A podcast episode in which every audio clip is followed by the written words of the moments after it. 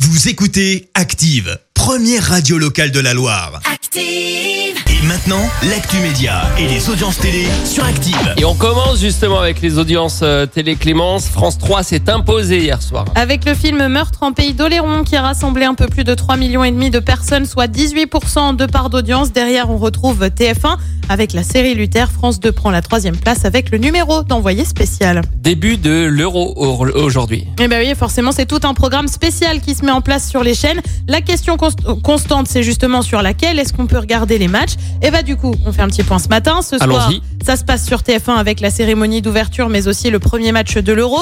Un Match à suivre aussi sur Bein, qui a les droits. Euh, Pour le match de mardi avec la France face à l'Allemagne, ça, ça nous intéresse quand Oui. même pas mal. Et ben ça se, ça se passera sur M6 cette fois et Bein. À noter que les deux chaînes retransmettent également la finale de l'Euro qui sera le 11 juillet prochain. Ah ouais, TF1 s'est tout simplement fait passer devant. Et puis une ancienne députée dans la prochaine émission du meilleur pâtissier sur M6. C'est pas une blague, je t'assure. Véronique Massonneau devra euh, donc convaincre Cyril Lignac et Mercotte. Elle a siégé à l'Assemblée de 2012 à 2017. Son nom te dit peut-être quelque chose.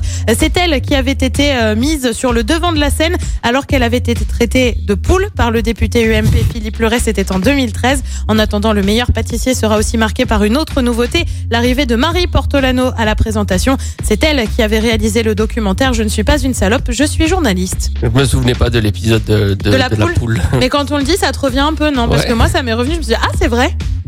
Ouais, c'est. Enfin voilà. Mais après, ça m'étonne pas. Euh, Le programme ce soir, c'est quoi Sur TF1, c'est donc l'Euro avec le premier match de l'édition. Turquie-Italie sur France 2, c'est la série Astrid et Raphaël. Série aussi sur M6 avec Ball. Et puis sur France 3, on retrouve un documentaire consacré à Coluche. C'est à partir de 21h05. À l'Assemblée, il y a toujours de, de bonnes vannes qui circulent. Voilà, Et, ça a même été qualifié de Poolgate à un moment donné. Je te jure que c'est vrai. euh, On a titré ça Poolgate. Il y a eu un dans la Poolgate. presse. Oh là Il y a eu là. un Poolgate. Bon, les matchs de l'Euro, évidemment. Alors, euh, quelles seront les plus fortes euh, audiences Les matchs de l'équipe de France. On parie sur combien de millions de téléspectateurs Beaucoup. mardi soir Bon, mardi soir, Mardi ah, soir, moi je suis 7 sur millions. du 7, ouais, 7, 8. Hein. Ouais, 7-8 millions. Peut-être même 9, hein, avec le petit engouement du début là. On en reparlera.